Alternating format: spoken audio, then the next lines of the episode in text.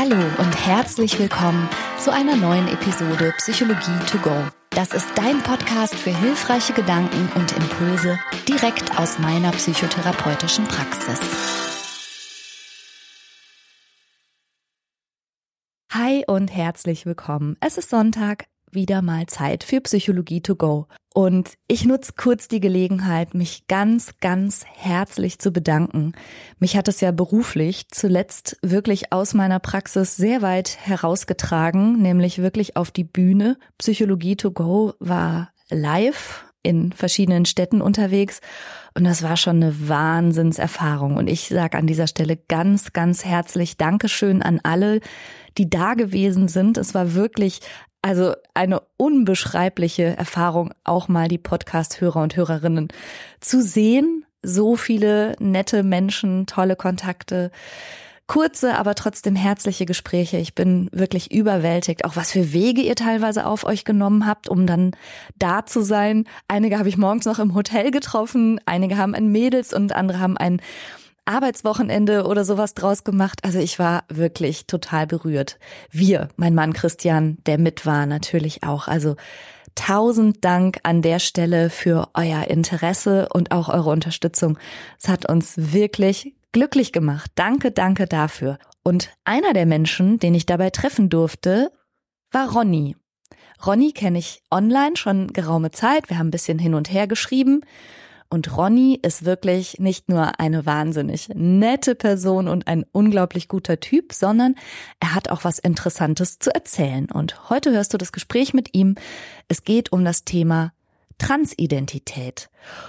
Und gerade wenn du damit vielleicht noch nie Berührungspunkte hattest, dann hör mal rein, denn ich bin mir absolut sicher, dass wir von gegenseitigem Interesse, Neugier aufeinander und Verständnis füreinander alle nur profitieren können. Transidentität betrifft, die Zahlen gehen ein bisschen auseinander, 0,3 bis 0,7 Prozent der Erwachsenen. Wobei das Gefühl, im falschen Körper geboren zu sein und einfach in einem Körper zu stecken, der nicht zur eigenen Identität passt, das spüren viele schon nicht erst im Erwachsenenalter, schon manchmal mit vier Jahren, mit fünf Jahren und allerspätestens oft in der Pubertät. Und so ist es Ronny gegangen und ich freue mich, wenn du ihm dein Ohr schenkst und seiner spannenden Geschichte lauschst. Ganz am Ende habe ich nochmal Statements von meiner Freundin und Kollegin Kaya Korte. Sie hat eine queerfreundliche Praxis und hat nochmal ein paar Statements für mich zusammengetragen, was Menschen, die vielleicht an sich spüren, dass sie da diese innere Zerrissenheit haben, das gar nicht zusammenpassen von Körper und Identität, was man dann tun kann. Das hörst du am Ende dieser Episode. Danke an Ronny, danke an Kaya und danke an dich, dass du Interesse für das Thema hast und eingeschaltet hast. Und jetzt hörst du erstmal Ronny und mich im Gespräch. Also, heute, wie versprochen, spreche ich mit Rodney und erstmal ganz herzlich willkommen. Danke, dass du dir Zeit nimmst. Hallo, ich danke dir für die Einladung überhaupt. Gerne. Wenn du neue Leute kennenlernst, erzähl doch mal, wie, wie stellst du dich denn vor? Wer bist du? Was machst du? Ja, also ganz entspannt, wie vermutlich jeder andere auch, würde ich mich vorstellen mit meinem Namen. Hi, ich bin der Rodney. Oder äh, ich habe mir angewöhnt, einfach den Spitznamen Ronny zu nehmen, weil der eben auch einfach ja bekannter ist oder mich auch Leute zu nennen. Mhm. Ich komme aus dem Allgäu, aktuell ursprünglich aus Nürnberg, arbeite oben auf dem Berg und studiere nebenbei Psychologie. Voll gut. Okay. Ja, und Ronny, warum ich dich heute eingeladen habe, ist, dass, wenn man dich so kennenlernt, du sagst es ja auch selber gerade, du bist so ein ganz normaler Typ. Du hast einen coolen Job. Ich folge dir auf Instagram und ich freue mich immer an den schönen Bildern, die du da so postest, weil wenn du sagst, du arbeitest oben auf dem Berg, dann ist das natürlich auch immer mit schönen Aussichten und sowas verbunden. Aber du hast eine interessante Lebensgeschichte und darüber möchte ich gern mit dir sprechen. Genau. Und zwar bin ich transident. Das heißt, du bist geboren worden mit weiblichen Geschlechtsmerkmalen und bist auch erstmal als Frau, als Mädchen, sagen wir mal, eben identifiziert worden und groß geworden. Genau, korrekt. So ist es. Und ab welchem Alter würdest du sagen, hast du denn bemerkt, dass du vielleicht anders bist als deine Mitschülerin oder Mitschüler oder vielleicht war es auch früher im Kindergarten. Magst du uns darüber was erzählen? Na, sehr gerne. Also grundsätzlich war es für mich äh, bereits im Kindergarten, würde ich sagen, anders als für andere. Aber ich habe das nie so eingestuft. Also für mhm. mich war das immer ganz normal. Ich war, wie ich war und meine Eltern haben mich dabei auch unterstützt. Ähm, ich war halt männlicher gekleidet als andere. Ich hatte andere Spielsachen. Ich war aber auch immer mit Mädchen und Jungen abgehangen. Also es war nie irgendwie Thematik, dass da was sein könnte. Meine Mama hat, hat sich da immer irgendwie Gedanken gemacht, aber mhm. es nie so richtig geäußert. Und ich habe mich damit aber auch nie wirklich befasst, weil ich ursprünglich in äh, Budapest in Ungarn groß geworden bin. Und da war das auch nie Thematik. Da war nicht mal Homosexualität Thematik. Da war gar nichts Thematik in der Hinsicht. Oh, okay. Also das heißt, es war ein Stück weit auch tabuisiert. Man durfte noch nicht mal dahin denken. Genau, korrekt. Beziehungsweise hat man es auch einfach nicht getan. Also ich glaube, selbst wenn es so gewesen wäre, wären meine Eltern noch die äh, offensten Leute gewesen dafür, aber ich bin nie auf den Trichter gekommen, dass überhaupt so etwas existiert, so ja. es, dass es sowas gibt. Und dementsprechend war für mich alles normal, bis ich, sage ich mal, in die Pubertät gekommen bin. Mhm. Und da hat es dann angefangen, äh, einfach komisch zu werden, weil ich da nicht mehr so mit den Jungs abhängen konnte. Ich konnte nicht mehr so einfach Fußball spielen mit den Jungs. Und irgendwie äh, haben sich dann auf einmal andere alle gekleidet, ganz anders als sonst. Und irgendwie war das auf einmal Thema, diese Trend mit Klamotten und so weiter. Und dann habe ich mir dann angefangen, ja, ein bisschen Gedanken zu machen, aber dadurch, dass es in Ungarn eben nicht vertreten war, ähm, nie angegriffen. Und ja. als wir dann nach Deutschland gekommen sind, äh, habe ich doch dann wirklich angefangen, mal drüber nachzudenken. Ähm, da waren auf einmal Mädels beim Fußballspielen mit kurzen Haaren und äh, da hat man sich dann schon gedacht, okay, wow, hier los, was gibt's ja auch? Und ähm, dann habe ich mich erst mit der Thematik auseinander, auseinandergesetzt, aber auch erstmal mit der Homosexualität. Also würdest du sagen, dass in Deutschland jetzt im Vergleich zu deinem vorherigen Wohnort Budapest, hm, sagen wir mal, die Geschlechtsrollen, Schubladen, in die man so gedrückt wird, für Frauen insofern auch schon ein bisschen mh, hm, weniger eng sind, dass du ja in Deutschland durchaus kurze Haare tragen kannst, Fußball spielen kannst und keiner guckt komisch. Also du hast, wie auch immer du dich identifizierst, in Deutschland schon mal so zumindest die Möglichkeit gefunden, hey, hier kann ich wieder Fußball spielen, hier kann ich die Haare tragen, wie ich will, hier guckt auch keiner komisch, wenn ich mich kleide, wie ich mich kleide. Also hast du da einen Unterschied bemerkt? Ja, definitiv. Also mhm. es könnte auch daran gelegen haben, dass ich in Ungarn auf einer Privatschule war. Da war das alles nochmal so in so einer Bubble in so einer mhm. Sicherheitsspace. Nichts ist nach außen gedrungen, alles ist schön drinnen geblieben. Und in Deutschland ist es ja gar nicht so. Da bekommst du hin und dann gehst du in ein Gymnasium oder in eine Realschule und auf einmal findest du da alles Mögliche an Menschen, äh, verschiedenste Trends, verschiedenste Menschen, Typen und ähm, das war schon sehr viel offener als in, in Ungarn damals. Und damit habe ich da eben angefangen zu sehen, was es eben auch für Geschlechtsidentitäten gibt, was für äh, sexuelle Orientierungen es gibt und so weiter. Und das fand ich sehr spannend. Und ähm, zuerst wollte ich erstmal mit einer Lesbe befreundet sein damals, weil ich das richtig spannend fand, weil ich das interessant fand. Und ähm, ja, dann habe ich mich äh, da reingefuchst ein bisschen zu den Leuten auch und habe dann ja. aber festgestellt, oh wow, ähm, die sind interessanter, als ich dachte. äh, vielleicht ist da sogar noch mehr als nur reines Interesse an äh, ja. Frauen. Ja. Okay, das heißt, erstmal ging es sozusagen auch um deine sexuelle Orientierung. Du hast gemerkt, du stehst auf Frauen und in Deutschland ist es auch irgendwie okay und man darf drüber nachdenken, man darf dem nachgehen und du hast dich erstmal so in der lesbischen Szene umgeschaut. Wie alt warst du da ungefähr? Da war ich circa 16. Da hatte ich auch ja. meinen ersten Freund, aber das ja. war damals überhaupt nicht das, äh, was ich haben wollte. Interessant. Also du hast es sozusagen ausprobiert oder wie kam es dazu, dass du überhaupt einen Freund hattest? Ja, genau. Also ich bin nach Deutschland und da war eben schon die, das jungen Thema auf dem Tisch, auch äh, bei meinen Freundinnen. Und äh, dann hat man sich halt so ein bisschen ausprobiert in dem Alter. Aber habe ich relativ schnell gemerkt, dass ich meistens mehr ähnlicher war als alle anderen Männer. Mhm. Hm. Dann stand ich da und dachte mir, okay, wow, das ja. kann irgendwie nicht sein. Und ähm, mit den Mädels habe ich mich besser verstanden. Ich habe da einfach ganz, ich war einfach von vornherein ganz anders. Als mit Männern und äh, dann habe ich mich da auch schnell gefunden bei den Frauen. Da warst du ungefähr 16. Wie, du hast schon gesagt, deine Eltern wären also auch aus der Zeit in Ungarn schon eher so bei den, bei den zugänglicheren Menschen gewesen. Die haben dich auch so gelassen, auch als Kind schon, wie du warst, auch mit deinem Spielverhalten und wie du eben sein wolltest. War das ähm, weiterhin so? Haben deine Eltern, deine Familie, haben die dich unterstützt? Haben die das mitgetragen? War das okay? Ja, also der erste äh, Anschub dafür war vielleicht, also die ersten Anzeichen äh, zu meiner Bisexualität oder mein lesbisch Dasein war schwierig, sage ich jetzt mal, weil sie auch aus einem Dorf kommen, weil das auch einfach teilweise mehr oder weniger schon ein Tabuthema auch war, aber äh, sie haben es gut getragen und inzwischen unterstützen sie mich auch von vorne bis hinten komplett durch. Das ist natürlich super wünschenswert, ne? Und wahrscheinlich auch nicht so, wie alle das Glück haben, das zu erfahren, oder? Wie erlebst du das so in deiner Peer Group, in deiner Community? Also das ist schon toll, oder? Ja, also definitiv. Also schon allein Homosexualität und Transidentität ist dann noch mal ein Stück krasser äh, heutzutage noch, würde ich sagen.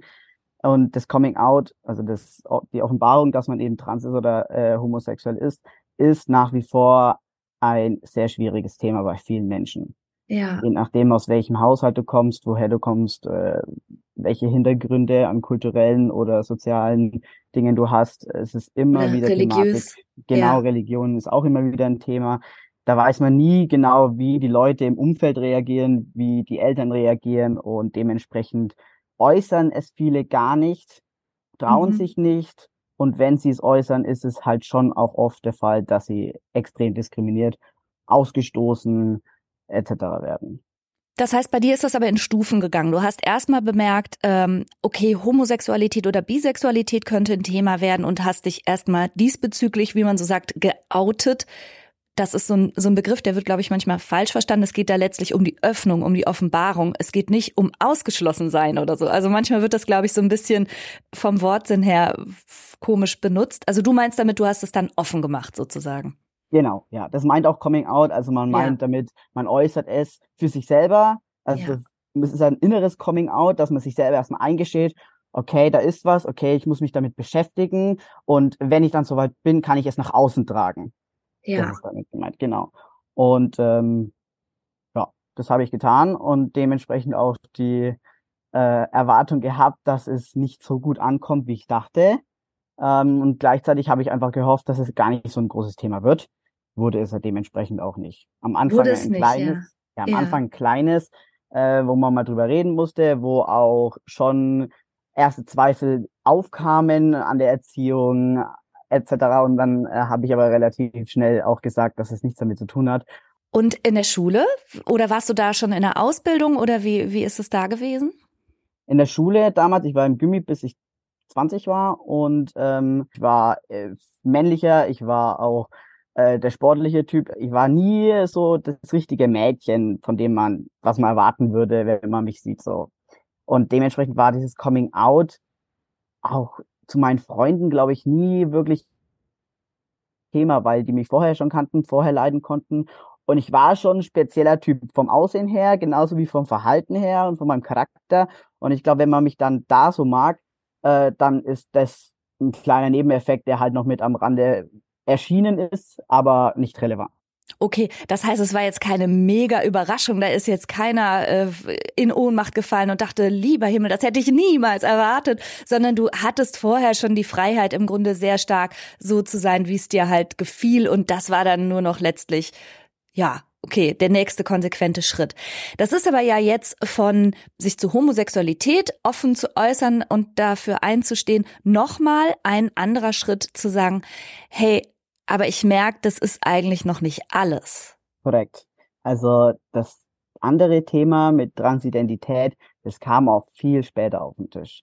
Ich war bis dahin immer in Beziehungen, ich war immer eng verbunden mit meinen damaligen Freundinnen und also mit meinen Lebenspartnerinnen mhm. und habe nie für mich alleine gelebt. Mhm. Und ähm, dann habe ich 2019 damals schweren Herzen mit meiner Freundin Schluss gemacht, weil ich mir eingestehen musste, irgendwas ist da in mir, was ich nicht zuordnen kann, wo ich nicht weiß, wo es herkommt und ich muss mich damit definitiv auseinandersetzen. Wie alt warst du da? Da war ich 2009, das war vor vier Jahren, 24. Also mit 24 hast du gemerkt, so ganz im Reinen bin ich mit mir nicht. Wie, woran hast du das gemerkt? Es ist ganz schwierig zu erklären, weil es sind verschiedene Aspekte gewesen. Ich war viel im äh, Fitnessstudio, ich war viel am Sport machen, äh, ich habe mich viel mit Menschen getroffen und zum Beispiel im Sport hatte ich immer das Bedürfnis, mich mit den Jungs im Spiegel zu sehen, mit nacktem Oberkörper, mit den Muskeln zu spielen und so weiter. Und ich konnte das aber nie so wie sie. Mhm. Natürlich, mhm. ne, weil ich ja natürlich weibliche äh, Brust hatte und es war immer so richtig niederschmetternd, wirklich. Wirklich richtig, so da ist man immer so in eine kleine Depression gefallen. Ja. Ähm, und hat sich dann einfach gewünscht und gedacht, so, warum nicht? Warum geht das nicht? Warum kann ich das nicht machen? Und es war in vielen Aspekten in meinem Leben so, ob jetzt im Beruf oder eben mit Freundinnen oder mit Freunden. Ähm, da kam immer so kleine Schübe, wo ich mir dann echt gedacht habe, das kann ja nicht sein. Da kann doch irgendwas nicht stimmen. Also tatsächlich dieser, dieser Bruch zu spüren, mein Körper passt eigentlich gar nicht zu dem, wie ich mich fühle oder wer ich eigentlich bin. Und dass du sagst, diese Wahrnehmung, gerade auch im Spiegel, im Fitnessstudio, ich vergleiche mich mit Typen, mit denen ich mich aber formal jetzt rein körperlich gar nicht vergleichen kann. Du hast gerade gesagt, das hat dich richtig immer in so kleine depressive Schübe geschickt. Hat das wirklich so Ausmaße angenommen? Also ging es dir schlecht zu der Zeit? Jein es ging mir schlecht in diesen Momenten, wo ich mir das gedacht habe. Also mhm. es war immer, es war halt, ich war jeden Tag im Fitnessstudio und dementsprechend wollte ich das jeden Tag machen. Und immer wenn ich in den Spiegel gesehen habe und mir das vorgestellt habe, wie das wäre, mit den Jungs da zu posen, habe ich diese kleinen Depressionsanfälle gehabt. Mhm, mh. Wenn ich nicht mehr reingeschaut habe in den Spiegel und mein Leben gelebt habe und äh, nicht daran gedacht habe, war das auch nicht vorhanden. Also ich habe trotzdem ganz normal meine Schule gemacht, meine Arbeit geleistet und so weiter, ähm, war ein offener Typ, offener Mensch. Aber wenn es eben zu dieser diesen körperlichen Verbundenheit gekommen ist, von äh, Psyche mit Körper in den Spiegel schauen, äh, kombinieren und drüber nachdenken, äh, kamen diese kleinen Depressionen, ja. Mhm. Also da hast du so richtig den Bruch gemerkt, gerade wenn es ums Körperliche ging, das hat im Alltag in der Schule jetzt nicht so eine Rolle gespielt, aber gerade bei, beim Sport. Hm, darf ich fragen, wie war das in deinen Beziehungen, in deiner Intimität? Also du hast ja gesagt, du warst in quasi lesbischen Beziehungen mit Frauen zusammen. Hat das da eine Rolle gespielt? Hättest du dir da auch gewünscht, einen anderen Körper zu haben? Ja, teilweise schon. Also ich war einfach trotzdem äh, eher der männliche Part, sage ich mal, auch in mhm. der Dominanz, in meinem Sexualverhalten etc., äh, war aber auch trotzdem sehr emotional immer. Also ich habe mhm. schon auch gemerkt, dass ich äh, vielleicht so diese emotionalen Schübe irgendwas verarbeiten muss, irgendwas da nicht hundertprozentig passt in meine Psyche letztendlich mhm. und mich damit beschäftigen muss, ähm, weil ich auch sehr nah am Wasser gebaut war, weil ich äh, kein wenig Selbstbewusstsein hatte tatsächlich und ähm, mir das aber auch anders gewünscht habe, mhm. ähm, nach außen zu tragen. Und in meinen Partnerschaften war ich zwar immer schon präsent, aber ich habe in meinen Freundinnen, sage ich jetzt mal, was gesucht, was sie gar, was sie mir gar nicht geben konnten. Mhm. Ja, und ähm, da habe ich dann irgendwann die Reißleine gezogen und gesagt, äh, irgendwie ist das nicht das, was ich mir vorstelle. Irgendwas stimmt da nicht. Ich weiß nicht, ob es an dir liegt oder, oder an mir. Ähm, aber ich muss da mal drüber nachdenken. Was hast du denn gesucht? Kannst du das Pappen, genauer benennen? Äh, boah, schwierig. Ich habe immer unsere Partnerschaft eher abgewälzt, dass irgendwas fehlt, dass äh, mit ihr irgendwas nicht stimmt, dass sie mir nicht das geben kann, was ich mir wünsche, mhm. ähm, ich mir andere Dinge vorstelle, auch von mir selbst, auch meine Ziele anders definieren möchte, in eine andere Richtung gehen möchte, äh, beruflich, privat und äh, habe es auf alle Bereiche in meinem Leben, auf ihr Leben äh, abgesehen, irgendwie da eine Schuld drauf zu schieben und irgendwie von sie von mir loszubekommen, mehr oder weniger, würde ich jetzt abzustoßen, ungewollt. Hab's aber tatsächlich auch getan. Also ich habe ja dann auch Schluss gemacht, weil ich gesagt habe, äh, also irgendwie passt das nicht. Das heißt, du hast einen Mangel gespürt aber hast ihn sozusagen ein bisschen woanders vermutet oder du hast versucht, etwas zu lösen, wo aber gar nicht unbedingt das Problem lag. Also du warst dann 24, wieder Single und hast gemerkt, ups, das Problem ist aber gar nicht weg. Das ist irgendwas in mir. Genau. Also mhm. ich habe immer Partnerinnen abgestoßen von mir, immer neue Partner gesucht, weil ich mir dachte, äh, da ist was Neues, da ist was anderes, das ist besser. Aber habe nie daran gedacht, okay, vielleicht solltest du mal an dir arbeiten. Vielleicht solltest du mal äh, für dich sein und dich mit dir selber beschäftigen. Nö, das äh, habe ich dann erst gemerkt, wie ich tatsächlich Single war, dass das höchste Zeit war. Okay, okay. Und was ist dann so nach und nach passiert bei dir? Dann ging's los. Ich bin äh, absolut niedergeschmettert gewesen. Ich war wirklich daheim und habe tagelang geweint, weil ich alleine war. Ähm, hab mir erstmal eingestehen müssen, äh, ja, also du kannst nicht alleine sein. Du hast auf jeden Fall Nähe, brauchst Nähe zu Menschen, egal ob du sie jetzt wirklich liebst oder nicht. Hast du sie, hast du deine Freundinnen überhaupt geliebt? Warst du mit ihnen zusammen, weil du sie als Mensch liebst oder warst du mit ihnen zusammen, weil du sie einfach gebraucht hast, damit du dich nicht mit dir selber beschäftigen musst? Hm, mhm. Und, die ganz ähm, ernsten Fragen, ja. Die ganz ernsten Fragen, mhm, ja. Mhm. Und ich war froh, dass ich damals meine besten Freunde hatte, die auch gesagt haben, ähm, du bist ein guter Mensch, aber du solltest trotzdem an dir arbeiten. Mhm. Und das habe ich dann auch getan. Ich habe angefangen mit extrem viel Sport. Ich habe angefangen, äh, ich habe versucht, das, mich davon abzulenken erstmal, irgendwie auf andere Gedanken zu kommen. Und dann zu Corona-Zeiten auch habe ich äh, gemerkt, so ja gut, also ich habe jetzt von allem, was mich irgendwie belastet, aber irgendwie ist es nicht weg und irgendwie kommen mir immer mehr Zweifel, dass es auch so leicht weggeht. Mhm. Und dann habe ich angefangen zu suchen und zwar wirklich zu suchen und zu merken, okay, also du möchtest nicht in den Spiegel schauen. Das ist schon mal ganz schlimm. Egal wie viel Sport du machst, egal wie viel du abnimmst, es ist trotzdem immer etwas da, was dich an dir stört. Mhm. Und ähm, weiter gesehen dann auch im beruflichen und im sozialen Bereich war trotzdem immer das Ansehen äh, von einer Frau. Also ich wurde immer als Frau angesehen und habe mich dann gefragt, ist es denn wirklich das, wie ich gesehen werden möchte? Sehe ich mich selber so? Mhm. Oder wo ist da die Grenze für mich? Mhm, mhm. Also zum Glück leben wir ja in einer Zeit, wo man sich gar nicht klar festlegen müsste. Also dafür wird ja im Moment auch noch äh, viel gekämpft und wir haben sicherlich das Ziel auch noch nicht erreicht. Aber es gibt ja sowas wie Genderfluidität, sagen wir mal. Ne? Also es gibt sowas wie sehr männliche Frauen oder sehr feminine Männer und von diesen Schubladen wegzukommen, finde ich ja auch ein ganz erstrebenswertes Ziel. Aber du hattest für dich das Gefühl, nee, das passt für mich jetzt aber noch nicht, dass ich eine Frau bin, die aber durchaus so ähm, in der Außenwirkung eher männlich wirkt, wenn wir bei diesen Schubladen bleiben wollen, sondern für mich passt es immer noch nicht. Ich möchte eigentlich als Frau gar nicht gesehen werden. Ich möchte mich als solche auch nicht im Spiegel sehen und ich erlebe es auch nicht so. Genau. Mhm. Also ich hatte, ich war dann zu dem Zeitpunkt äh, schon mehr oder weniger weg von diesem Schubladendenken, Mann und Frau, dieses Festgefrorene.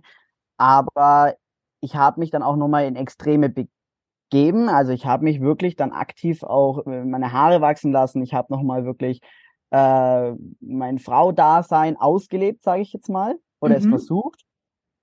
Und dann haben, hat mein Umfeld schon alleine gesagt, also irgendwas stimmt mit dir nicht, äh, du bist nicht wie du, was ist los mit dir? Ach krass, warte, das heißt, du hast auf diesem ganzen breiten Spektrum, wenn wir sagen würden, ein Pol ist Mann, ein Pol ist Frau, das sind die Extreme und dazwischen gibt's alles Mögliche, hast du wirklich nochmal versucht, dich so Richtung Frau zu tunen mit klassischen Attributen wie Haare wachsen lassen und so.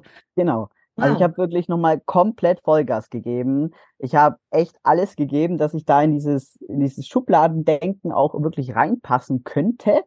Warum, warum war das so? Warum hast du das gemacht? Was war die Idee? Ich habe einfach mir gedacht, okay, äh, wenn das alles so seinen Lauf nehmen kann und tut, wo gehöre ich hin? Also es ja. war wirklich eine Frage, wo gehöre ich hin? Ich hatte aber auch einfach wirklich Lust drauf. Ich hatte wirklich mhm. richtig Bock drauf nach meiner äh, damaligen Beziehung, echt in dieses extreme Frausein reinzugehen. Ja. Und habe aber dann innerhalb von wenigen Monaten gemerkt, so, das geht gar nicht. Okay, ja, ja. Das geht wirklich gar nicht. Und ähm, in dieser Zeit sind mir auch einfach körperlich viele äh, Sachen aufgefallen. Meine Stimme war zu hoch. Ich habe es geliebt, wenn ich erkältet war. Ich war viel auf Mallorca am Ballermann zum Austoben damals in meiner Singlezeit. Und immer wenn ich heißer war, zurückgekommen bin und keine Stimme mehr hatte oder seine tiefe Stimme hatte, äh, dachte ich mir, wow, geil. Das könnte das eigentlich so bleiben. Ah, ja. okay. Mhm, mhm. Und das waren lauter solche Kleinigkeiten, auch eben äh, mit dem Sport, mit den Muskeln, mit dem Breiterwerden, äh, auch mit, dem, mit den langen Haaren. Das war, war okay, aber es war trotzdem irgendwie so, also ein Bart wäre schon auch nicht schlecht. Also würde mhm. mir schon auch stehen, ne? Also so, da gab's immer so coole Filter auf Snapchat und dann habe ich mir da auch mal ein paar äh, reingezogen mit Bart, äh, ja. Snap und ein paar Bartfilter und dachte mir, oh geil. Das ja. schaut doch gleich viel ganz anders aus und viel besser und ähm, da habe ich dann auch eben in diesem extremen Frausein gemerkt, nee, also um Gottes Willen, äh, alles schön und gut und ich hatte ja. wirklich Lust drauf. Aber wenn sogar meine Freunde sagen, das bin nicht ich und es, da stimmt was nicht, äh, ja. könnte ich anfangen, mich wirklich äh, mit der Sache auseinanderzusetzen. Ja, Wow, spannend. Okay. Jetzt inzwischen, also das ist ja ein Podcast, aber ich darf dich vielleicht, wenn du erlaubst, mal kurz beschreiben. Also inzwischen hast du ein Bart ganz ohne Filter. Du hast kurze Haare, du bist äh, extrem sportlich, tätowiert und siehst halt aus wie ein sportlicher, etwas unrasierter junger Mann. Und deine Stimme ist ja auch inzwischen ganz tief. Wie ist es denn dazu gekommen jetzt? Vielen Dank auf jeden Fall erstmal für das Kompliment. Ich nehme das jetzt einfach mal so an. genau.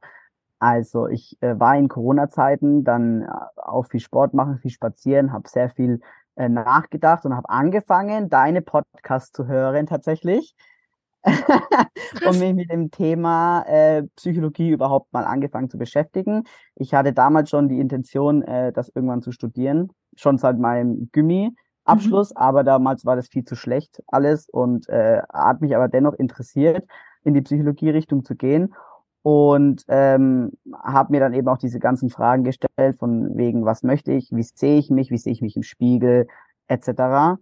Und äh, habe dann mir gedacht, okay, also irgendwas stimmt mit mir nicht. Und ich meine, ich habe mich ja schon mal angefangen, mit mir selber zu beschäftigen. Ich glaube, das ist ein sehr großer Schritt, auf den man mhm. erstmal kommen muss, damit man überhaupt irgendeinen Weg einschlagen kann.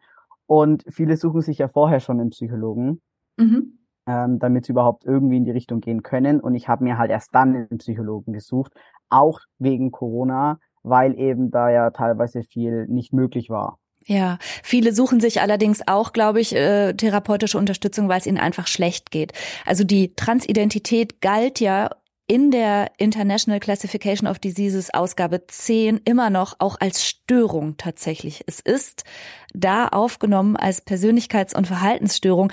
Davon sind wir natürlich weg, aber man kann ja festhalten, dass es trotzdem, und das hattest du ja auch schon gesagt, nicht immer leicht ist. Also weder mit sich selbst zurechtzukommen und sich die ganze Zeit zu fragen, was stimmt nicht mit mir? Manche haben ja schon seit der Kindheit das Gefühl, ich bin anders, mit mir ist irgendwas nicht okay. Und je nachdem, in welchem familiären Umfeld sich das abspielt, haben die Leute eben auch häufig ganz große Probleme mit ihrem Selbstwertgefühl, manchmal aber auch regelrecht Selbsthass. Also häufig ist schon eine therapeutische Anbindung da, wegen depressiver Symptome oder wegen einer riesigen Selbstwertproblematik oder so. Ne? Also das heißt, ich glaube, viele Menschen docken dann schon sowieso im Gesundheitssystem an, weil es ihnen einfach nicht gut geht.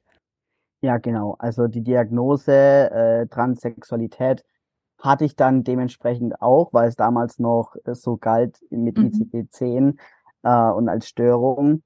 Und da war eben auch sowas wie Depressionen, äh, extremer Leidensdruck in diesem Körper wegen eben mhm. Geschlechtsmerkmalen mhm. und so weiter äh, vorhanden und wurden auch diagnostiziert durch den mhm. Therapeuten.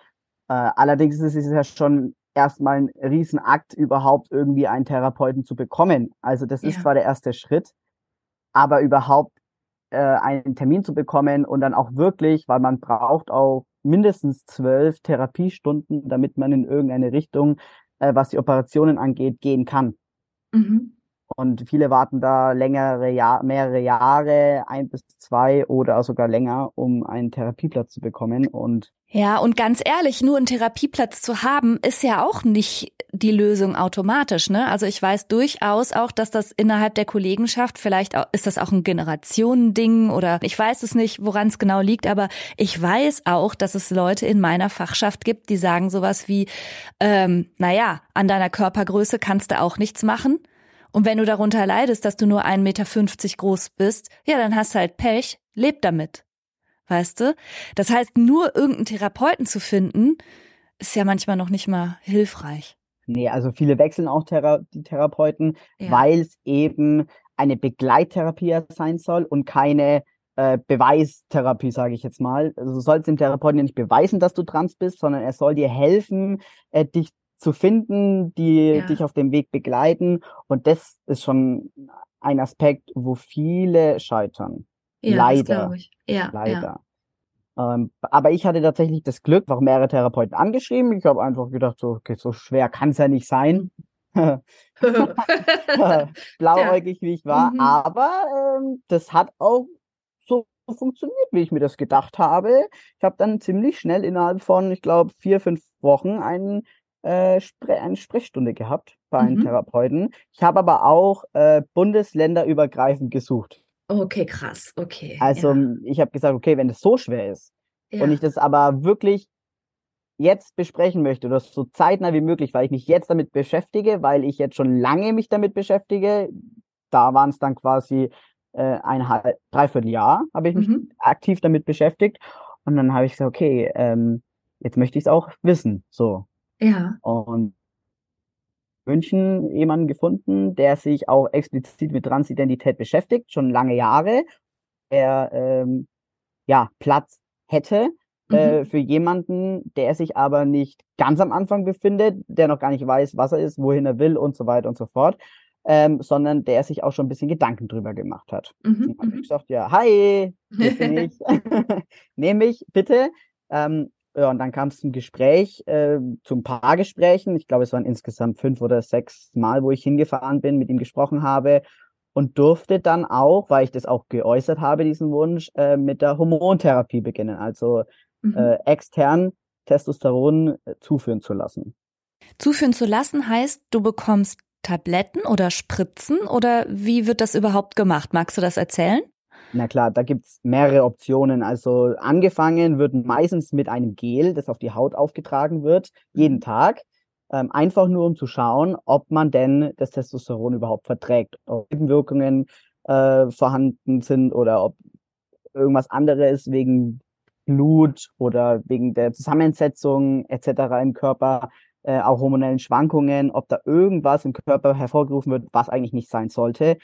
Und wenn das dann aber abgeklärt ist, ein halbes Jahr später habe ich dann angefangen mit dem Spritzen. Also quasi, da kann man kleine Depots nehmen, wo alle Intervall, das Intervall bei zwei bis vier Wochen liegt oder das größere Intervall bei zehn bis zwölf Wochen. Und in der Zeit eben immer wieder das Spritzen könnte man in der Zeit theoretisch auch noch mal zurück davon, also bevor man jetzt anfängt zu spritzen und so mit diesem Gel. Weil ich höre auch durchaus aus meinen beruflichen Kreisen, ach, um Gottes Willen, das sind so krasse Schritte. Was ist, wenn die Leute das bereuen? Ja, natürlich. Also, das hat auch mein äh, Therapeut gesagt. Er tut gar nicht lange rum bei den Leuten, die sich eigentlich ziemlich sicher sind und bei denen er auch merkt, da sind keine anderen psychischen Probleme vorhanden, mhm. äh, die damit reinspielen können, ähm, er probiert es einfach aus. Und mhm. die, natürlich gibt es Veränderungen, die mit einhergehen, so die, der Stimmbruch etc. Aber das dauert auch seine Zeit. Es geht nicht von jetzt sofort alles anders, sondern das dauert ja mehrere Monate, bis überhaupt wirklich äh, die Stimme anfängt sich zu ändern oder körperliche Merkmale, äh, hier äh, Klitoriswachstum ist zu nennen mhm. zum Beispiel, wirklich eintritt. Und in der Zeit kann man jederzeit sagen, okay, stopp, das ist nicht das, worauf ich äh, hinarbeiten möchte. Es fühlt sich doch nicht richtig an. Ich möchte es abbrechen. Das kann man natürlich auch machen. Man ist ja auch äh, bei einem Arzt mit dabei. Es spritzt ja nicht irgendjemand oder man selber, sondern man geht immer zum Hausarzt oder Endokrinologen. Mhm. um äh, das auch wirklich mit Blutwerten und so weiter absegnen zu lassen. Und ich würde das nochmal ganz kurz gerne einsortieren, weil ich es explizit noch, schon mal äh, nochmal nachgelesen habe. Ähm, es gibt Studien dazu, dass Menschen durchschnittlich 38 Jahre alt sind bei ihrem Geschlechtsrollenwechsel. Das finde ich super spät. Das ist aber mit Sicherheit auch so, weil es ja viele, viele Jahre lang noch viel, viel mehr tabuisiert war und ganz viele Menschen sich ja dann dadurch erst im höheren Alter überhaupt trauen konnten mit Öffnung der Gesellschaft, dadurch, dass wir alle da ein bisschen mehr open-minded und tolerant geworden sind. Aber gleichzeitig das Gefühl dafür, für das eigene Geschlecht haben die Personen teilweise schon zwischen vier und 13 Jahren ungefähr gehabt, dass sie dachten, nee, bei mir ist das irgendwie anders. Das heißt, das ist keine Entscheidung, die trifft man innerhalb von drei Monaten und dann lässt man sich operieren und zack, boing, sondern die Leute sind damit teilweise schon Jahre, Jahrzehnte lang mit einem Gefühl von innerer Zerrissenheit, Unstimmigkeit, Inkongruenz, was das biologische Geschlecht angeht, rumgelaufen und dann gehen sie diese Schritte Genau. Also es ist ja auch das Transsexuellengesetz von 1980 immer noch äh, vorhanden, was ja auch einfach viel tabuisiert und viele Probleme gemacht hat bei den transidenten Menschen, weswegen sie sich wahrscheinlich auch einfach so verspätet geoutet haben oder immer noch ja. outen. Ja. Das Problem dabei ist halt leider, äh, nachdem man es ja schon teilweise vor der Pubertät merkt, in der Pubertät merkt und danach auch, dass sich der Körper ja entwickelt. Und ja. je später man sich outet, je später man äh, das alles in Angriff nimmt, desto weiter und ausgebildeter sind ja schon die Genitalien, die Geschlechtsmerkmale, ist alles ausgebildet und desto schwieriger wird es, in das passende Geschlecht äh, angleichen zu lassen. Ja, ja.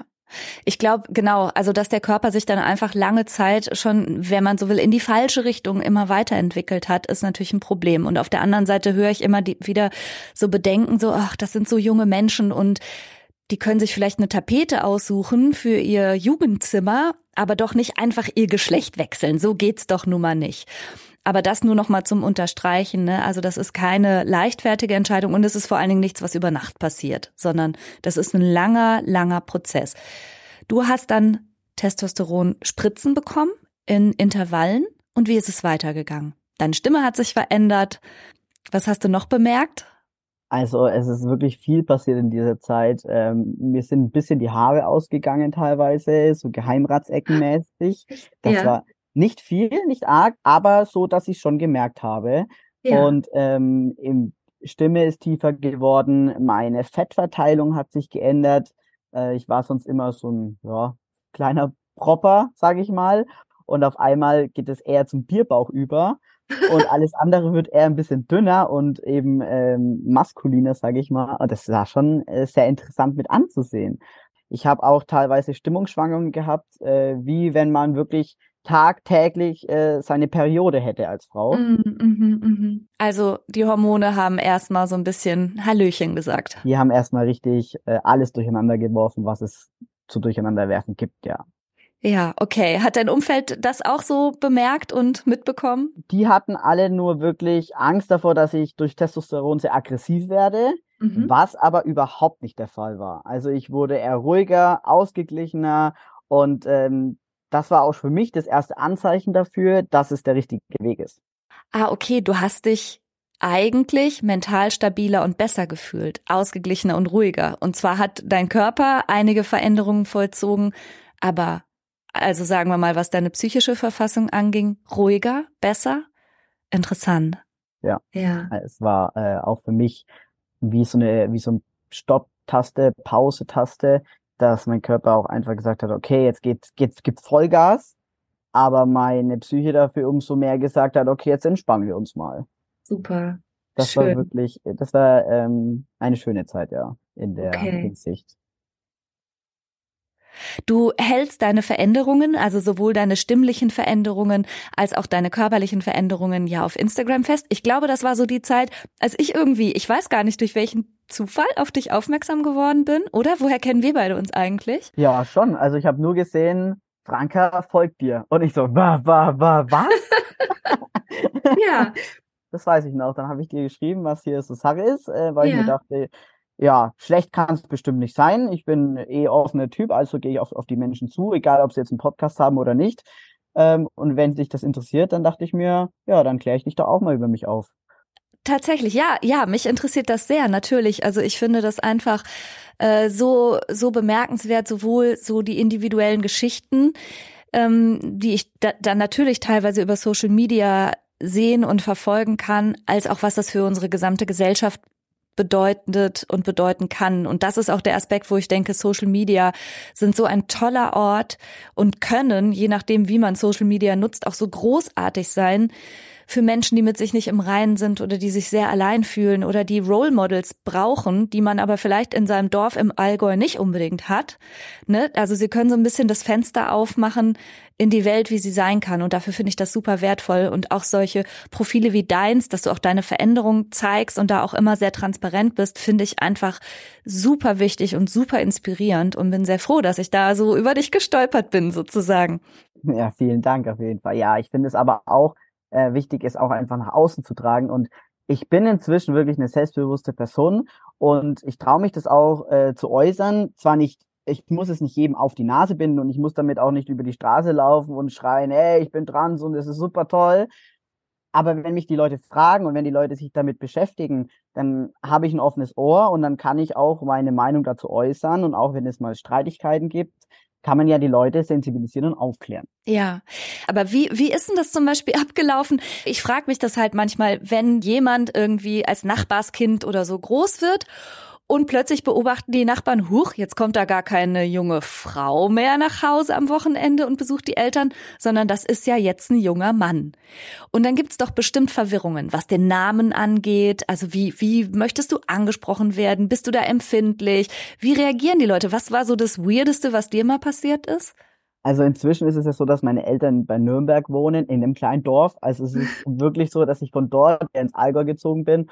Und ähm, da ist es so gewesen, dass ich das Ganze erstmal nicht geoutet habe, weil ich eben diesen Hintergedanken hatte, oh mein Gott, was sollen die anderen denken? Oh Gott, das will ich eigentlich gar nicht, dass da irgendjemand irgendwie über mich redet, weil mich halt auch viele Menschen kennen, aufgrund meiner Homosexualität.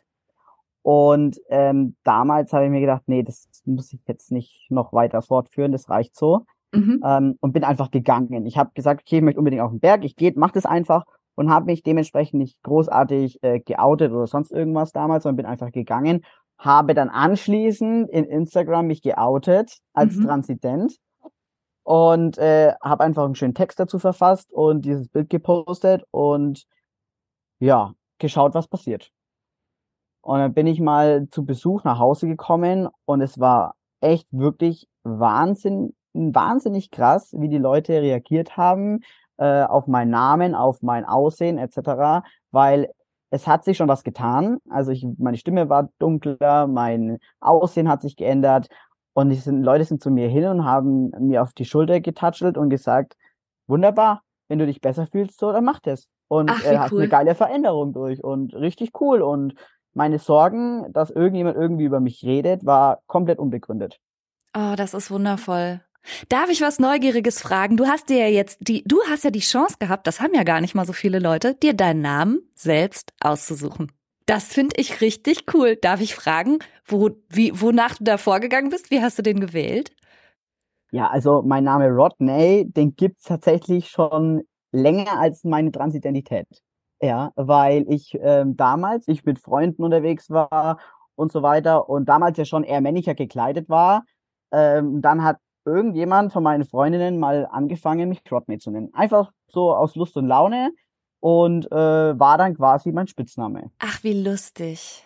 Okay. Und der war auch sehr weit verbreitet tatsächlich. Also das äh, war von der Familie über Freunde, Verwandte teilweise, entweder Rodney, Roddy oder Ronny war immer irgendwie mit dabei. Ach, war eh schon. Ach, okay, okay. Und dann hast du es so übernommen. Genau, dann habe ich mir gedacht, okay, also ich könnte mich natürlich, ich könnte jeden Namen dieser Welt haben.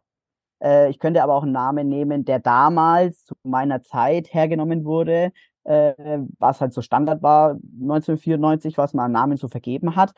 Oder ich nehme halt wirklich einen Namen, den viele Leute schon kennen von meinen Leuten. Vielleicht ist es dann auch für sie einfacher, mich anzunehmen, wie ich bin, diesen Namen einfacher zu übernehmen und auch für mich, weil ich muss es ja hören, ich, mir muss, es muss er ja auch gefallen und ich muss mich damit identifizieren können, ähm, einfacher das einfach in den Namen umzuändern, den man eh schon benutzt. Ja, okay, das ist natürlich dann extra cool, wenn der Name sozusagen schon geläufig war. Passiert das denn trotzdem noch, dass Leute oder vielleicht auch ältere Verwandtschaft oder so dich mit deinem sogenannten Dead Name ansprechen, mit dem Namen, den du früher mal gehabt hast? Genau, also Dead Name sagt ja schon, der sollte eigentlich Dead sein, also der tote Name. Aber tatsächlich äh, passiert es vor allem, wenn man über ein früheres Ich redet, also in der Kindheit oder in der mhm. Jugend, mhm. Wo ich eben noch nicht geoutet war, noch keine Hormone genommen habe, etc. Da passiert schon öfter, dass man in die in den falschen Namen rutscht oder auch in die mhm. falschen Pronomen rutscht und dann halt über mich redet, als wäre ich immer noch äh, ja als Mädchen von damals und äh, man würde das alles nur miterleben.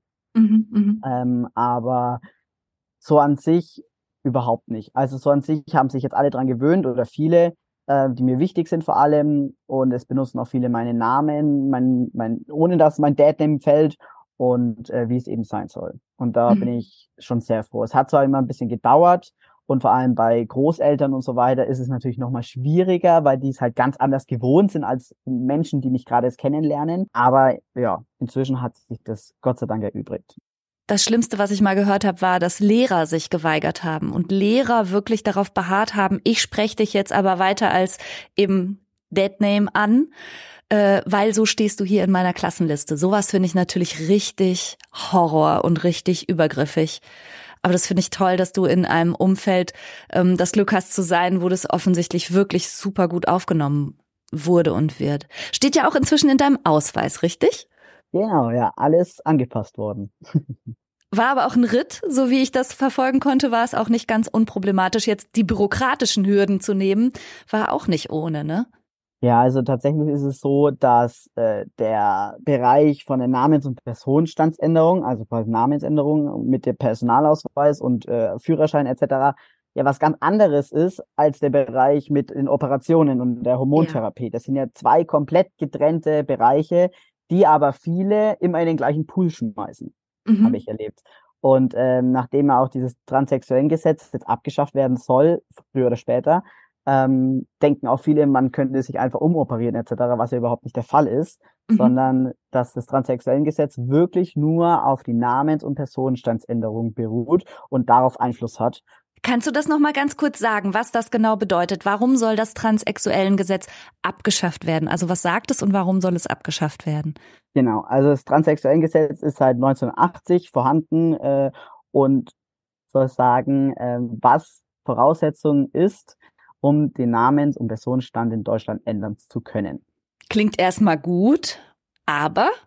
Klingt gut, aber von 1980 war es eben die Regel zum Beispiel, dass man sich äh, Operationen unterziehen musste an Geschlechtsmerkmalen. Man musste Fortpflanzung unfähig sein und man musste unverheiratet sein, um überhaupt seinen Namen aufgrund von Transidentität wechseln oder äh, ändern zu können. Okay, das heißt, dieses Gesetz verknüpft sozusagen die gefühlte Identität mit zwingenden äh, Voraussetzungen, äh, nämlich Operationen und sozialen Voraussetzungen, die ja nicht jeder erfüllt oder auch nicht jeder erfüllen mag. Korrekt. Das war Gott sei Dank damals so. Inzwischen sind viele Teile als rechtswidrig äh, abgestuft worden und wurden auch entfernt.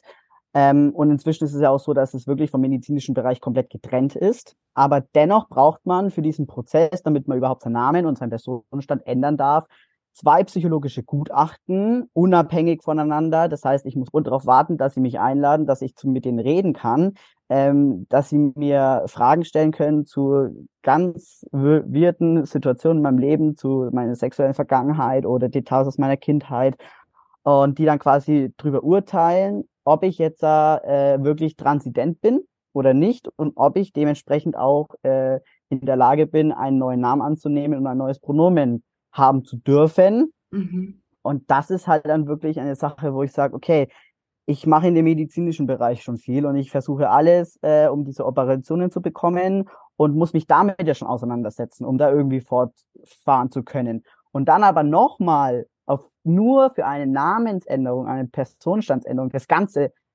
fast doppelt und dreifach machen zu müssen, ist schon nochmal ein Part, wo ich sage, boah, sehr viel anstrengend nochmal.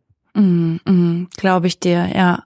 Auch mit der Bürokratie, sage ich mal, ist es schon, man muss ja einen Antrag stellen ans, ans Gericht, man muss auch ins Gericht rein und mit denen reden und ein Richter muss das wirklich äh, rechtskräftig unterschreiben und sagen, ja, okay, du bist Transident, du darfst deinen Namen ändern. Tja, wo man sich natürlich dann fragt, okay, und inwiefern kann ein Richter das beurteilen? Aber gut. Es hat halt alles so seine Hürden und wahrscheinlich ist es auch einer gewissen Sorgfaltspflicht geschuldet und okay, aber es könnte wahrscheinlich deutlich leichter und barrierefreier sein.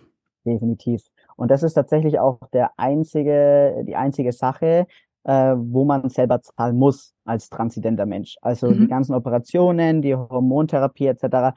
wird zum größten Teil übernommen von den Krankenkassen. Die Gerichtskosten, die Kosten für die Gutachter und so weiter muss man selber tragen. Oh, okay. Das sind um die 1500 bis 2000 Euro für seine Namens- und Personenstandsänderung. Ja, also da ist noch Weg zu gehen, definitiv.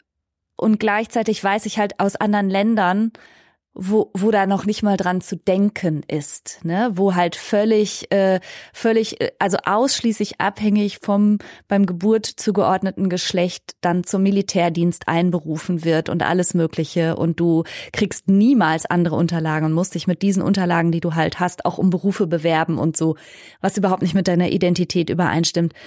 Also ja, auch hier ist noch nicht alles geschafft, aber wir sind ja vielleicht zumindest schon mal auf dem richtigen Weg, so habe ich das Gefühl zumindest. Ja, definitiv. Sind wir auf jeden Fall.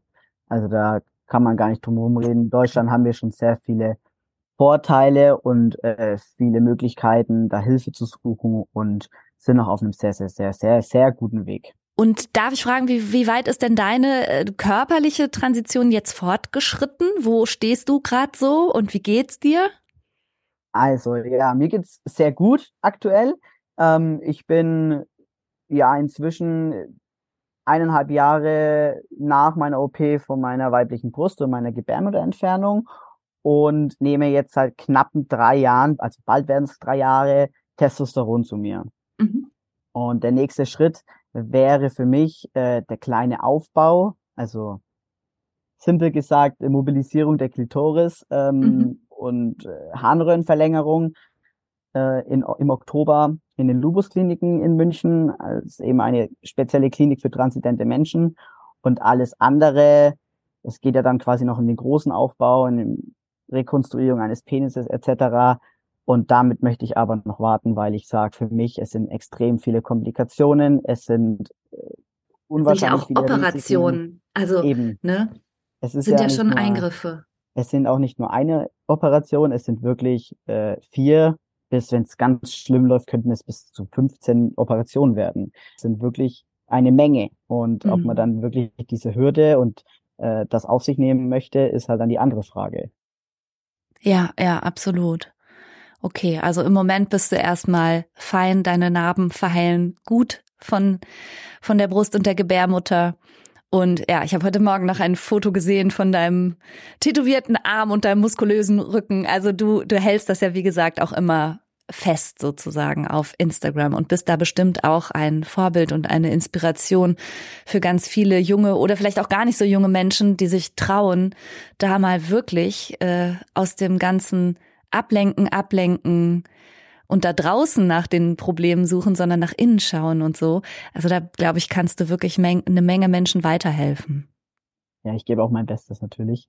Ähm, ich habe auch immer mal wieder Nachrichten, wo wirklich Leute aktiv nach Hilfe suchen und die verweise ich dann eben weiter an dementsprechende Institute oder Organisationen, äh, weil ich als Mensch kann ihnen zwar auch helfen, aber natürlich die, das Fachpersonal und die BeraterInnen, da kann ich natürlich die Leute sehr gerne weiterleiten zu den Organisationen, Instituten, die den Menschen auch wirklich helfen können, weil ich als kleiner Mensch kann denen natürlich jetzt keinen Therapieplatz besorgen oder so, aber ich kann ihnen wenigstens äh, Optionen zeigen, die möglich sind, damit sie eben auch einen Fortschritt für sich äh, sehen und diesen Weg vielleicht auch für sich gehen können, je nachdem, was ihnen auf dem Herzen liegt.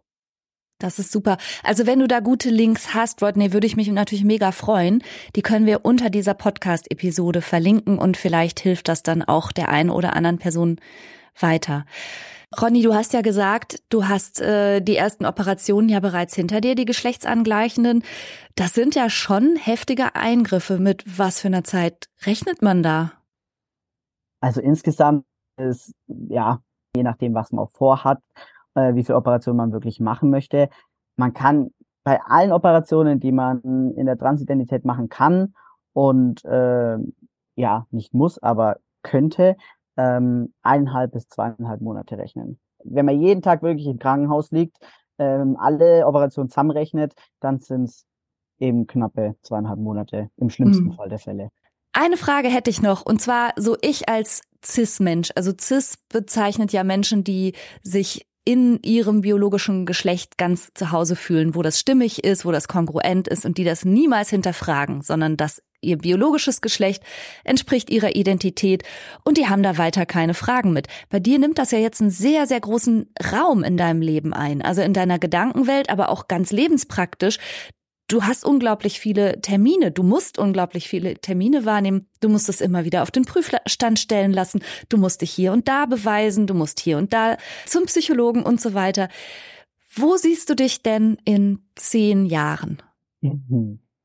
Das ist eine äh, sehr interessante Frage. Das ist wie in einem Bewerbungsprozess. ähm, ich habe wirklich nicht mal einen Plan, was ich nächstes Jahr mache. Mhm.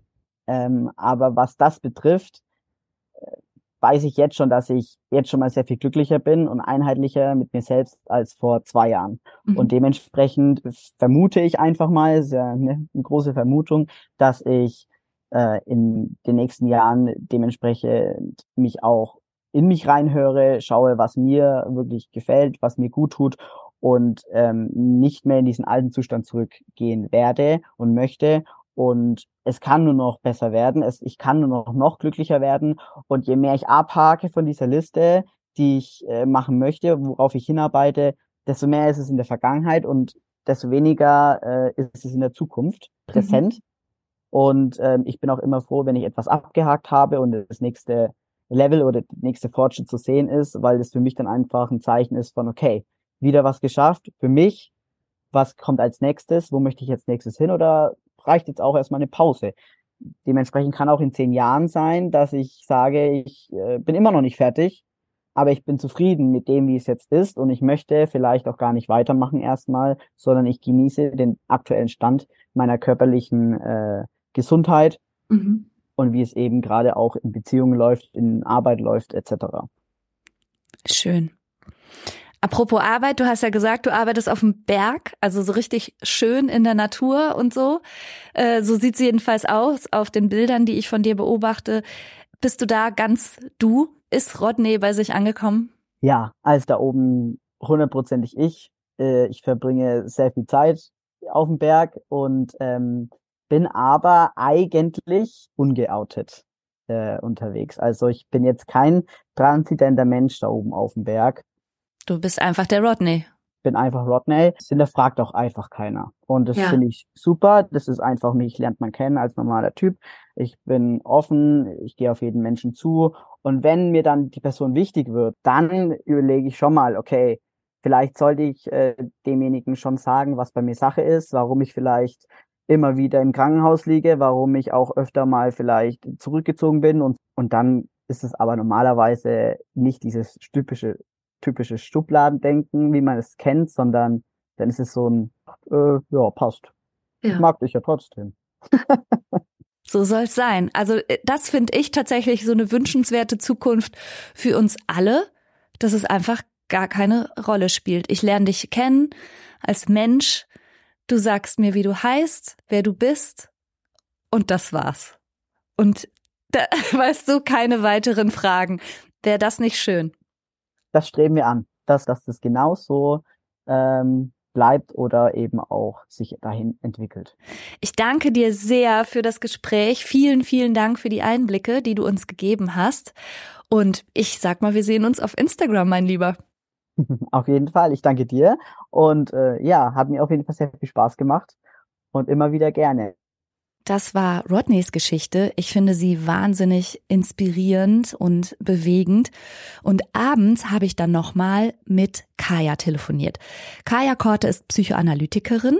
Sie hat eine eigene Praxis und sie ist eine der Psychotherapeutinnen, die auch sogenannte Indikationen stellen. Und von ihr wollte ich jetzt nochmal wissen, aus fachlicher Sicht, was ist das allererste, was man tun kann, wenn man spürt, hm, also eigentlich fühle ich mich wirklich ganz klar wie ein Mann oder eine Frau, nur mein Körper passt nicht dazu. Ich glaube, das Erste, was ich ganz wichtig finde, ist, nicht alleine damit zu bleiben.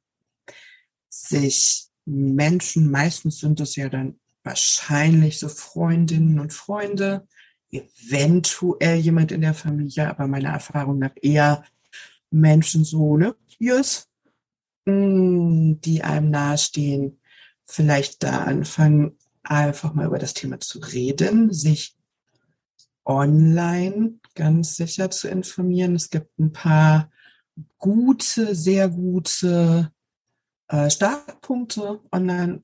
Mm, und dann finde ich, gute Beratungsstellen einfach auch ein super ersten Anlaufsort, wo man weiß, dass auch queere Menschen vielleicht da arbeiten, die schon viel Erfahrung damit haben, die einem einen kleinen Wegweiser geben können und die vor allem einfach da sind und zuhören, die verstehen, was das für eine crazy Zeit ist, was das für eine existenzielle Frage ist, auch mit der man so beschäftigt ist und sich da dann auch weitere Empfehlungen zu holen. Das finde ich einen guten Startpunkt, weil du bist ja auch lange im Gesundheitswesen gewesen. Wir wissen, wie unfassbar labyrinthisch das ist. Es gibt ganz viele Angebote, das finde ich toll, aber wie man da hinkommt, ist nicht so richtig einfach zu finden. Und das gilt für queere Menschen genauso wie für nicht queere Menschen.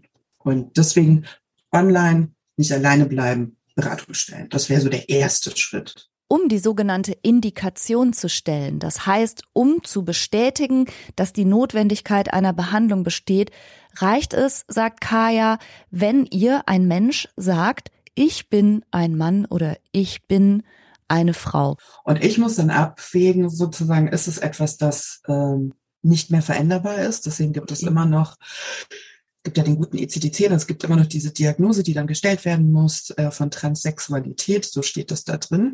Und wichtig ist, dass ich sage, das wird sich nicht mehr ändern. Es gibt immer ganz viele Nebendiagnosen noch, die stellen aber nichts Relevantes für die ähm, Behandlung mit Hormonen unbedingt mhm. da. Aber es muss einen gewissen Leidensdruck geben. Es gibt einmal die Gutachten und es gibt die Indikationen. Und wenn man zum Beispiel mit einer Hormontherapie äh, beginnen will, reicht in Anführungsstrichen eine Indikation von einer Therapeutin, einem Therapeuten. Ähm, und dann geht man damit zum Endokrinologen, zur Endokrinologin. Wie man so eine Indikation stellt, das haben weder Kaya noch ich in unseren Ausbildungen gelernt. Und viele Kolleginnen und Kollegen sind auch total verunsichert, wie das eigentlich funktioniert. Hier ein kleiner liebgemeinter Appell. Kaya zum Beispiel hat es so gemacht, dass sie sich selbst in diesen entsprechenden spezialisierten Beratungsstellen hat aufschlauen lassen. Und da sind wir als Therapeutinnen selber gefragt, am Ball zu bleiben und uns jeweils die notwendigen Kenntnisse drauf zu schaffen. Ich habe letztlich was gelesen, das fand ich ganz, äh, ähm, ganz nett, also auch von einer Transperson, die mit einer Frau sprach und diese Frau war so ein bisschen konservativer und sagte, ja, aber ich wollte auch immer ein Junges sein und ähm, und das mm, und erzählte da ganz wild, ja, aber da musste ich mich halt durchsetzen und dann musste ich mit mir klarkommen. Und dann hat diese Transperson in, äh, in dem Gespräch gefragt so, naja, aber wolltest du ein Junge sein oder warst du einer? Boom. Das ist, glaube ich, etwas, was wir alle mal sacken lassen dürfen. Transidente Personen wollen nicht irgendwas sein, sie sind es. Leider, leider ist das aber noch nicht überall angekommen und auch noch nicht in allen therapeutischen Praxen. Falsche und unfreundliche, wenig informierte KollegInnen zu geraten, sowohl unserer Profession als auch bei ÄrztInnen. Da kann man sich schnell sehr verletzt fühlen, sehr gekränkt fühlen. Ähm, ich habe junge Trans-Männer bei mir in der Praxissitzung gehabt, die in Behandlung waren, wo dann KollegInnen von uns gesagt haben, ja nein, also sie sind kein Mann, sie sind eine Frau und äh, sie wollen nur ihre Weiblichkeit nicht leben. Und ähm, das ist natürlich hochproblematisch, unethisch und so arbeitet man nicht. So arbeiten wir eigentlich nicht. Die eine ganz große Schwierigkeit ist aus Kajas Sicht, sich im labyrinthischen Gesundheitssystem zurechtzufinden und an die guten und richtigen Adressen zu geraten. Und die andere große Schwierigkeit ist äh, Queerfeindlichkeit, Transfeindlichkeit, die vor allem online stattfindet. Mhm. Ähm, und da sind wir wieder bei einer kleinen, lauten, schreienden Gruppe von Menschen, die offensichtlich ein Problem damit haben, anderen Menschen ihre, ihr ihre Lebenszufriedenheit nicht gönnen zu können. Es gibt da, glaube ich, auch viel Angst vor Fremdheit, vor etwas, was man nicht versteht. Ähm, das ist aber dann nicht Hass, sondern das ist Unwissenheit. Und es gibt aber auch Hass. Und dann gibt es natürlich Sachen, dass es auch mal Mobbing in der Schule gibt. Ist aber das, was ich jetzt in meiner Praxis, und da spreche ich natürlich nur aus meinen Erfahrungen, die halt in keiner Statistik stand wahrscheinlich, oder ich habe sie nicht statistisch untersucht, äh, nicht so im Vordergrund steht, sondern da ist es wirklich so ein dass online eine große Problematik herrscht. Und mit Eltern und Familienangehörigen ist es manchmal auch problematisch. Wenn jemand einen das ganze Leben lang auf eine Art und Weise kennt, also wir sprechen jetzt von Leuten, die sich später outen, also dann ist es eine Schwierigkeit, wo ich aber auch den Eindruck habe, dass sich das so im ersten Jahr nach dem Outing auch in vielen Fällen auflösen lässt. Und es mhm. auch dazu führt, dass es wieder zu einer Annäherung kommt zwischen Eltern und Kindern. Soweit die Statements von meiner lieben Kollegin Kaya. Leider habe ich mit dem Mikrofon total gepatzt. Entschuldige bitte die Tonqualität. Alle Links zu nützlichen und hilfreichen Stellen mache ich natürlich in die Show Notes. Alles, was Kaya und auch was Ronny erwähnt haben. Und natürlich ist mir bewusst, dass jetzt Ronnys Geschichte vergleichsweise günstig gelaufen ist. Dass es aber auch queere Menschen gibt, die da nicht so gut durchkommen oder ganz anderen Außenbedingungen auch ausgesetzt sind. Und Kaya und ich haben uns überlegt, dass wir mal eine Folge machen zu der psychologischen Situation von queeren Menschen und wie sie das in ihrer Praxis erlebt. Und wenn du dazu Fragen oder Anregungen hast, dann findest du mich auf Instagram franka-cheruti-psychologie und kannst mir gerne diesbezüglich schon mal schreiben.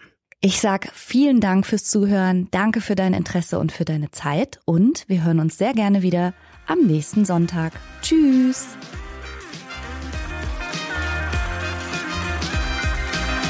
Das war's für heute. Ich hoffe, du konntest eine Menge frischer Gedanken für dich mitnehmen.